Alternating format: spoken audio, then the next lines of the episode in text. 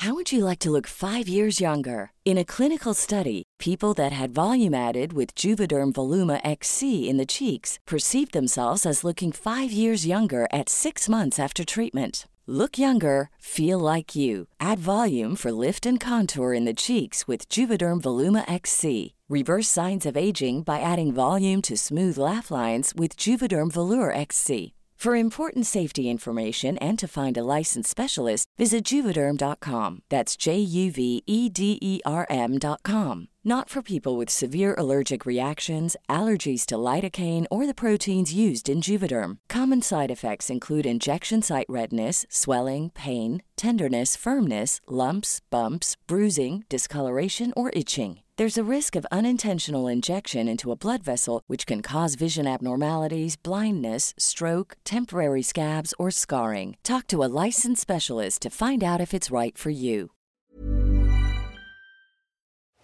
¿Es en serie? Oh my god. ¿Es en serie? ¿Es en serie?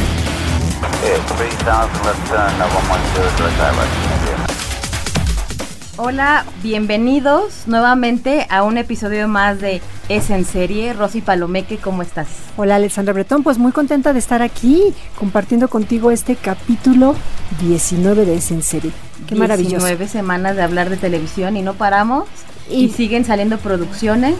Y, y ten- tenemos mucho material. Si nos vieran, estamos desveladísimas de que de verdad no podemos con tanto contenido y más que pues traemos ahorita a Hernán, que nosotros que grabamos un poquito antes de lo que ustedes escuchan, pues lo vimos rápido para poder hablar de, de Hernán, pero bueno, no nos saltemos. El tema principal de hoy va a ser por una serie que ha tenido mucho éxito. Que, que en México también siguen muchos porque nos encanta seguir el gossip de la realeza. Todo lo banal. Todo lo banal de la realeza. ¿Y qué es? Pues es la serie The Crown. The Crown que llega a su tercera temporada. Esta serie original de Netflix que ha dado mucho de qué hablar. eh, que en la primera temporada vimos a Claire Foy como la reina Isabel II. Desde que ella chiquita, eh, pues bueno, se tiene que, que dar a la tarea de que pues prepararse para ser reina. Y bueno, la vemos cómo se casa, cómo se convierte en la reina y toda esta evolución. Y ahora, después de dos temporadas, llega, para mí me encanta ver a Olivia Colman, ahora como la reina Isabel, en un periodo que abarca de 1964 a 1977, ¿no? Entonces ya vemos a una reina más madura. Entra a la etapa madura, ¿no? Eso es una reina ya de cuarenta y tantos. This country was still great when I came to the throne. All that's happened on my watch is the place has fallen apart. You cannot flinch. It's only fallen apart if we say it has. De verdad que ver a Olivia Colman y ver a Elena Bonham Carter eh, juntas en de acción, actuación, de, ¿no? de verdad, qué maravilla. Sí, de verdad, que se ve que se llevan muy bien. exacto. Yo creo que independientemente de la temática, ver a ellas dos juntas es un deleite. Están fenomenales. Así es, para quien, quien no recuerde quién es Olivia Colman, Olivia Colman ganó el Oscar por La Favorita. Y bueno, ella también eh, es más conocida por Broadchurch, una serie que también nos gusta mucho, no es una detective. Y bueno, Elena Bonham Carter, ni decir, ¿no? Que está casada con Tim Burton y el chica Tim Burton salió en Harry Potter. Y ella es la princesa Margarita, que es hermana, pues, Hermana de la reina. de la reina. Y eh, son 10 episodios, ya está en producción la cuarta temporada, en donde a mí me emociona mucho porque ya vamos a ver a Margaret Thatcher, que la interpreta Gillian Anderson, esta actriz guapísima de, De los. X-Files. Y vamos a ver a Lady D por primera vez, que es interpretada por Emma Corrin. Ya está en producción, de hecho se acaba de anunciar quién va a ser para la quinta temporada, quinta y sexta, la, La siguiente reina ¿no? Ajá. que va a ser esta actriz que vimos últimamente en Downton Abbey, que se llama Imelda Staunton, la vimos en Harry Potter como una de las villanas, todavía faltan dos años para verla, no nos adelantemos, Va- vamos a concentrarnos vamos a en lo que podemos ver. en cómo arranca The Crown tercera temporada, Rosy. Yo quiero acotar algo antes que, que empecemos a hablar. Esto es puro entretenimiento, no es una clase de historia. Tiene muchas licencias. Demasiadas. de- en mi opinión deberían de ponerle como un disclosure porque hay cosas que para nada sucedieron. Eh, eh, hay cosas que no sucedieron tal como se ven ahí y no es para que la gente crea que es un, no es una biografía de la reina, es la historia de la reina contada con muchas licencias creativas por parte de los guionistas y de los productores. Es una historia realmente muy interesante. La reina Isabel, que actualmente tiene 93 años Sí. y que eh, eh, lleva 72 años de casada con el príncipe duque que ya de Edimburgo. momia el señor. Perdón. Perdón, pero sí, ya, pobrecito. Eh, bueno, es justo la historia de este matrimonio lo que, lo que nos presenta The Crown. Y vista a través también de toda la historia de Inglaterra. Vimos a Winston Churchill en De las hecho- primeras dos hecho, temporadas. En el primer episodio vemos cómo Winston Churchill pues fallece, cómo llega un nuevo primer ministro que es eh, de un pues de un partido Del que- Partido Laboral. del partido La- laboral que pues es como que cambia toda la jugada y vemos también este suceso de, de- de una mina y de, de una tragedia que sucede cuando muchos niños mueren y que la reina no reacciona y ahí empezamos a ver cómo la realeza no ha reaccionado y sigue sin reaccionar a momentos que, que pues deberían A de estar empático con su pueblo, ¿no? Exactamente, a momentos clave. Este suceso que tú marcas, la reina pues eh, vivirá para toda su vida. De verdad está como muy arrepentida de no Sí. haber ido a un pueblo en el que eh, se derrumbó un cerro. Es un deslave enorme y cae en una escuela. Murieron muchísimos Cientos, niños. o sea, 120, 110 niños Ajá, murieron muchísimos niños y todo el mundo esperaba que la reina fuera a dar al pésame al pueblo. Así es. Lo hizo, pero lo hizo muy tarde. Lo hizo muy tarde y de hecho, bueno, a mí me va a emocionar mucho cuando lleguemos a, a la quinta o sexta temporada, cuando también reaccionó muy tarde con, con lo de Lady Di, que eso fue una película también con, con Tony Blair, que Tony Blair realmente el primer ministro la sacó así de, tienes que decirle al pueblo que lo lamentas. You my wife or my queen? I am both, and a strong man will be able to kneel to I will both. not kneel before my wife. Your wife is not asking you But to. my queen commands me. Yes. I beg you make an exception for me. No. Entonces ahí vemos cómo es, cómo es una monarquía que no ha sido empática y de hecho esta tercera temporada, yo no sé tú qué opinas, a, a mis ojos es muy crítica. La primera y segunda temporada me parecía hasta una labor de PR para, para la realeza, pero esta tercera temporada le dan con todo a la realeza. Los ponen muy banales. De hecho, hay un episodio que este también vale la pena que lo vean y después vayan a YouTube, en donde al príncipe Felipe se le ocurre la gran idea de hacer un documental eh, de la BBC para que vean cómo viven ellos y que son igual que, que cualquiera, lo cual no sucede, ¿no? Entonces, eh, por un año que, que en, la- en el episodio te lo cuentan como que es menos. si fueran como si fuera un fin de semana, Ajá. que eso también está mal, pero fue un año que estuvieron adentro del palacio BBC grabando y salió este documental que Felipe decía, esto va a ser increíble, vamos a superar, a reconquistar y pues la verdad es que no, quedaron peor, igualito Andrés que tuvo que dejar sus labores y él también creía que la, la entrevista de BBC lo iba a dejar bien parado con todo este escándalo de Epstein que era su amigo y todo, entonces vemos que la realeza no cambia. Sigue sin ese tacto con la gente, ¿no? La realeza sigue viviendo en su burbuja, eso es un hecho, y sí, esta temporada es mucho más crítica. The Crown cuenta, como bien les decíamos, la historia de, de una de una niña que no quería ser reina. Tiene que ser reina, seguir todos los protocolos, adecuar su vida familiar a todos esos protocolos. ¿No? Sí, lo dice todo el tiempo. Y a- además en esta tercera temporada uno siempre ve a una a, este, reina Isabel muy seria, muy seca, eh, rara vez la ve sonriente. Y ella justo en uno de estos episodios confiesa, yo no pude llorar ni cuando se murió mi padre, ¿no? y que el, día- el día más Y feliz así de su soy, vida y así es con soy. sus caballos. Exacto. Y que ella, que, ella quisiera vivir con sus caballos y que, y que por culpa de un hombre tomar su obligación, pues ella tiene que tener esta vida, ¿no? Y a- su tío. al príncipe Eduardo, que abdicó. era él a quien le correspondería haber tomado la corona, pero abdicó por Wally Simpson. Exacto, por, amor, Por amor, cosa que no le iba a permitir a, a Carlos. Está muy interesante esta temporada. Aparte, bueno, ya no, ya no pude terminar la idea de, de lo de BBC. De, cuando vean ese capítulo del documental, váyanse a YouTube y vean el documental, está ahí.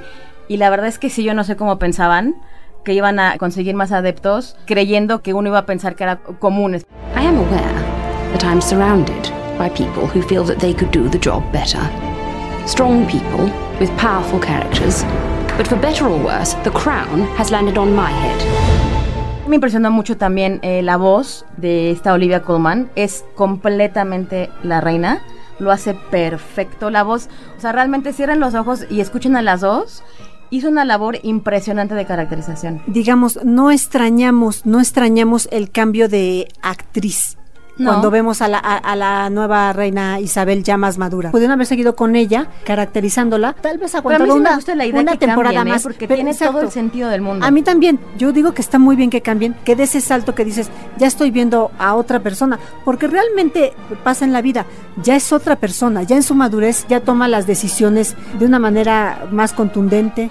On days like today, ask yourself In the time I've been on the throne, what have I actually achieved? La relación que lleva con su esposo, que en esta ocasión lo hace Toby Menzies. Que es muy bueno. Es muy buen actor, es muy buen y actor. que de hecho él ha dicho en entrevistas que, que en su casa no se veía la realeza porque su mamá no le gustaba la realeza. Entonces él realmente no tenía Idea. idea, porque él no creció, es de esos ingleses que pues no pues no concuerdan con, con tener monarquía y que él tuvo que aprender cosas porque él nunca vio la realeza. Entonces, y lo hace perfecto. Lo hace A mí, a fenomenal, mí es el Felipe que más me ha fenomenal. gustado. Yo exactamente lo que te iba a comentar. A mí también es el Felipe que más me ha gustado. Tiene dominada esa actuación, lo hace muy muy bien y yo creo que es lo que se destaca de esta temporada son esa- tres actuaciones: la de Olivia Colman, la de Elena Boham Carter y la de Toby Menzies, que son los que mantienen esta tercera temporada.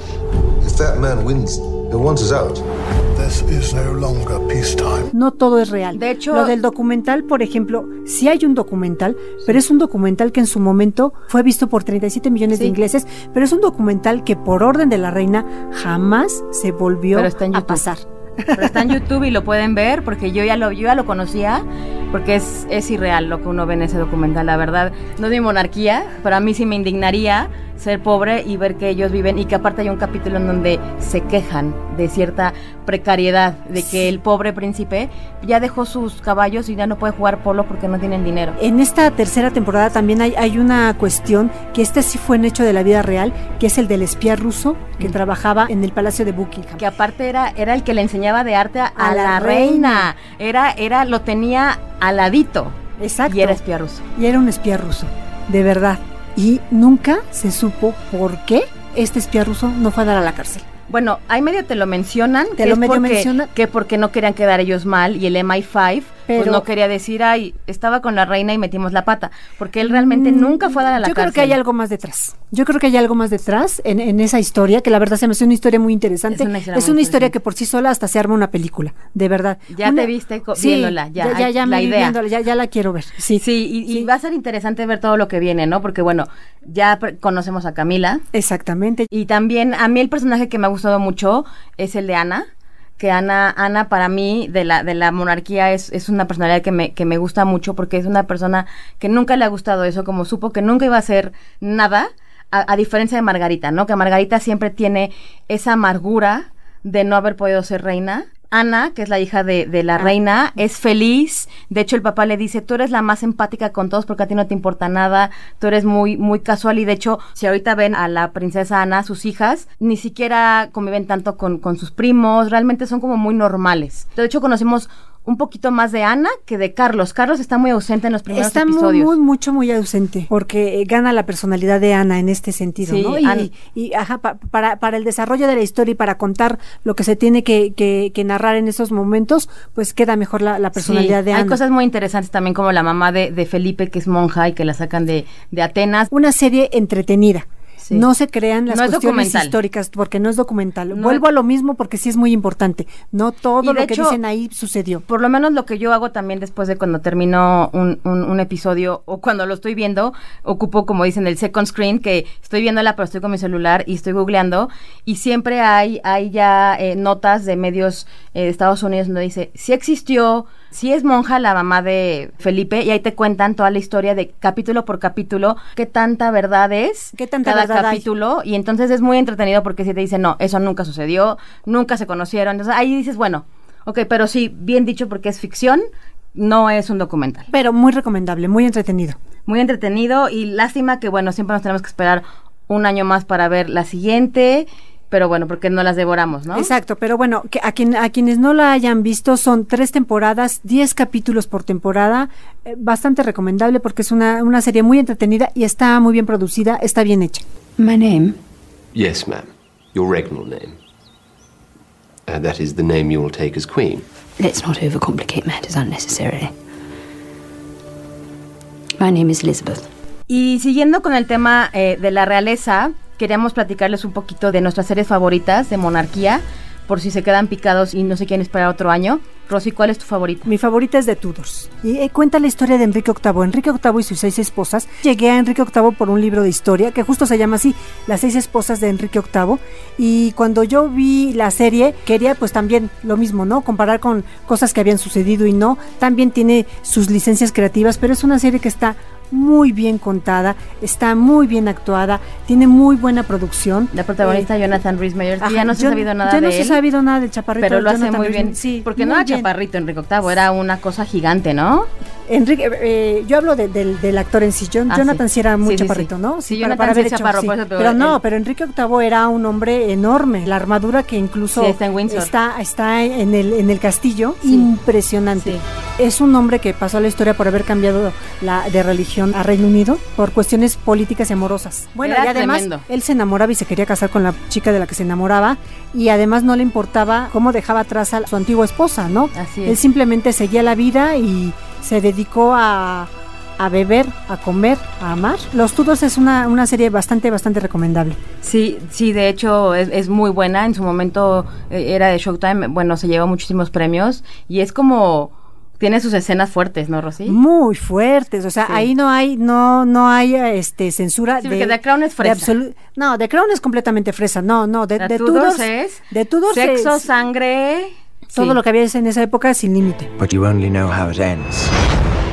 To get to the heart of the story, you have to go back to the beginning.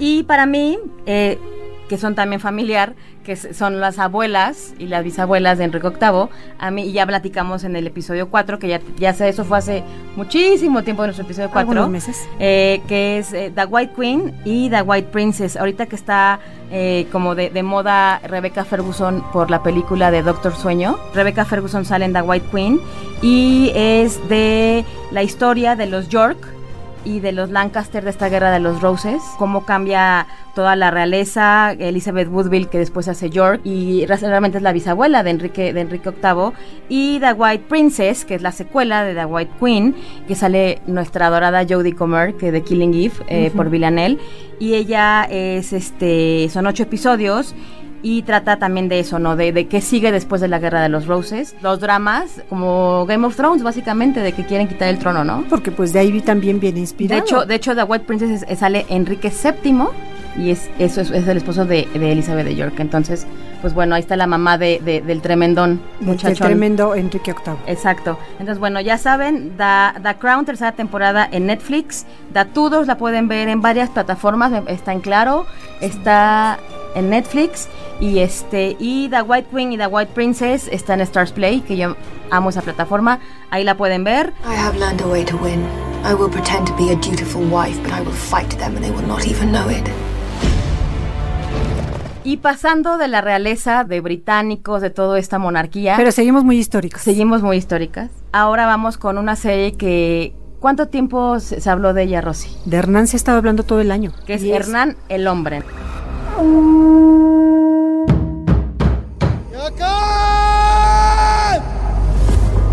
Podemos conseguir estas tierras para nuestro rey.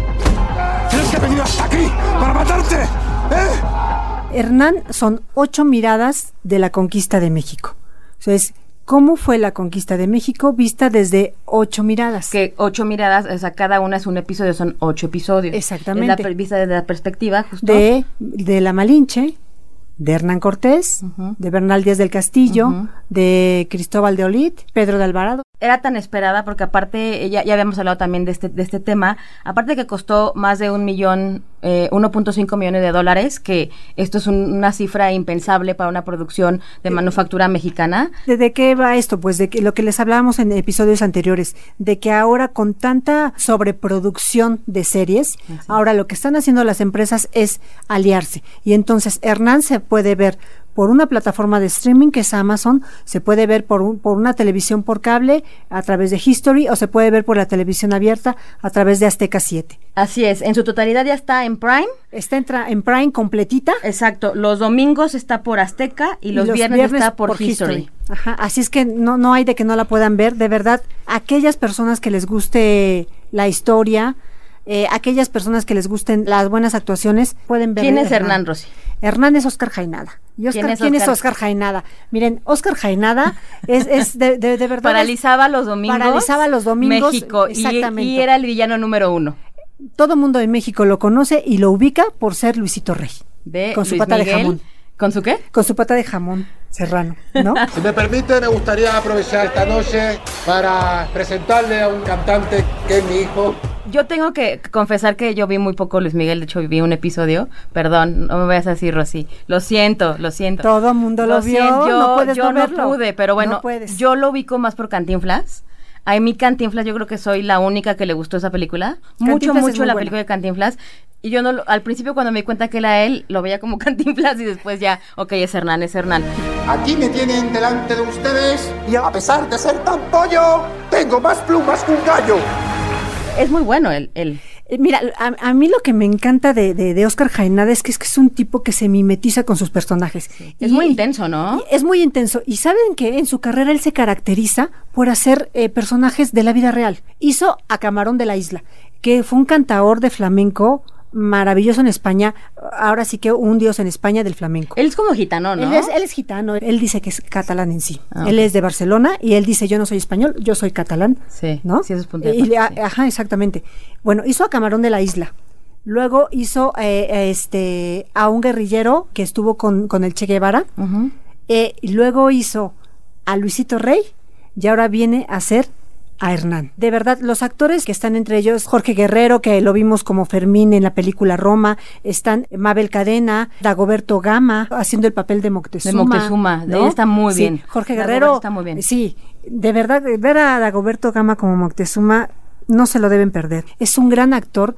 Debería tener mejores Sí, oportunidades. debe de tener mejores oportunidades. Aparte que, que, que yo estaba viendo entrevistas y todo, y, y se nota que el compromiso que tuvieron y la presión que tenían por hacer Hernán, porque tuvieron seis meses para aprender náhuatl y maya, porque realmente está con lupa revisada esta, esta serie, ¿no? sí. Está por, por el, por el historiador César Moeno. César Moeno, eh, está como muy bien ellos lo que quisieron hacer es una cuestión histórica precisa. Seguramente ahí habrá algunos historiadores que tendrán sus bemoles con algunas cuestiones de la serie, pero lo, lo que se trató de hacer fue que todo sea verídico. Cuestiones que fueran completamente eh, comprobables, ¿no? Con libros. Se utilizó precisamente el, el libro este de Bernaldez de- del Así es. Por ejemplo, libros de otros historiadores. Oscar Jaenada decía que para hacer todos estos personajes eh, de la vida real que les contamos antes, pues él tenía como referencia videos, películas, este, tenía eh, incluso personas que podrían decirle cómo actuaba tal o cual personaje, ¿no? Pero ahora con Hernán dice, no tenía YouTube para yo ver cómo era Hernán, cómo hablaba, cómo se paraba. Entonces él tuvo que crear ese personaje de lo que leyó en los libros. Y mira que sí se puso a leer.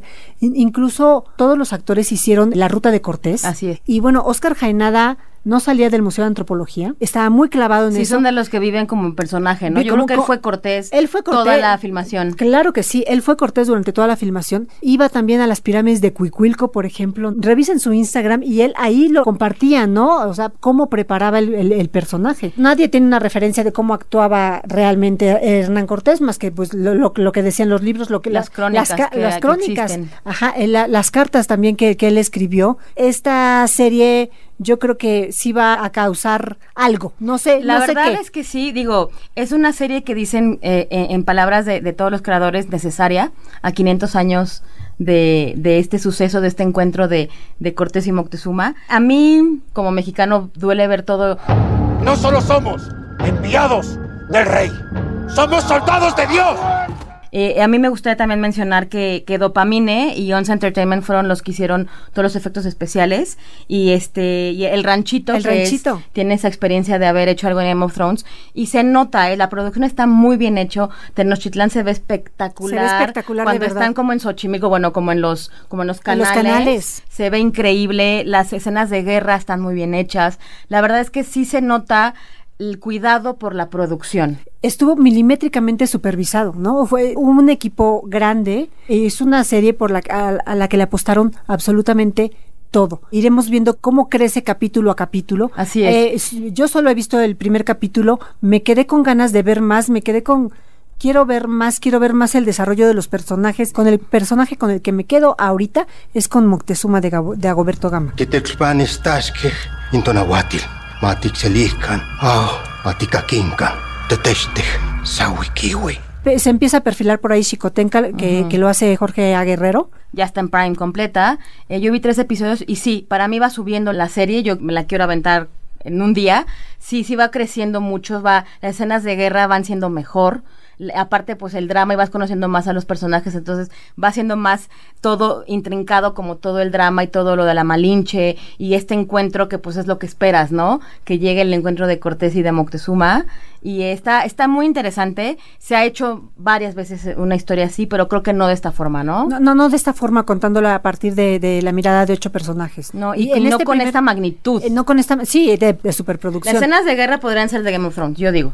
O sea, hay unas que fácil, de verdad. O sea, sí, es esa magnitud. Es como la serie Vikingos de Y las caracterizaciones de verdad también. En el primer capítulo se ve la visión de la Malinche, Correcto. se ve todo a través de los ojos de la Malinche, se ve cómo llegan los españoles, cómo ella se une a, a Cortés y por qué, ¿no? Y se ve esta unión con los tlaxcaltecas. Sí. Muy fuerte. Sí, se ve cómo unos iban contra otros y por eso Cortés prevaleció. Okalaki monekyo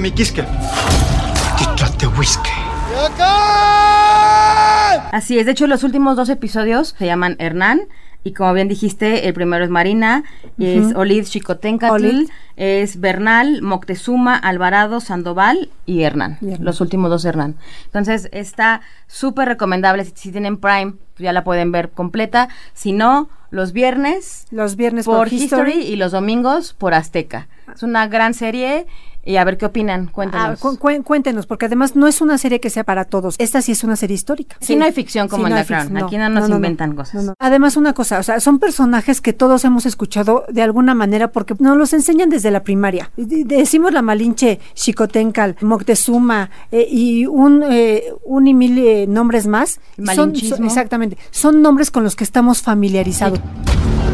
Para ellos el oro es solo oro. Para mí es un camino para llegar a algo más importante. Sí nos gustaría que nos dijeran qué les pareció. ¿Qué les pareció? ¿Si ¿Cómo- opinan que es como de como de las que te ponían en la escuela, que te aburrían o O si de verdad- para Game of Thrones que más con esa ficción y esa producción tan buena, ¿no? Ah, y además que con el desafío de que eh, están haciendo Javier Bardem, eh, Diego Luna eh, y Gael García Bernal están preparando otra, Otra, serie sobre que- Hernán ahí es algo que y yo ahí no entiendo. y va a ser Hernán Javier Bardem. Pero hay algo que yo no entiendo. Esa la están preparando para Prime también.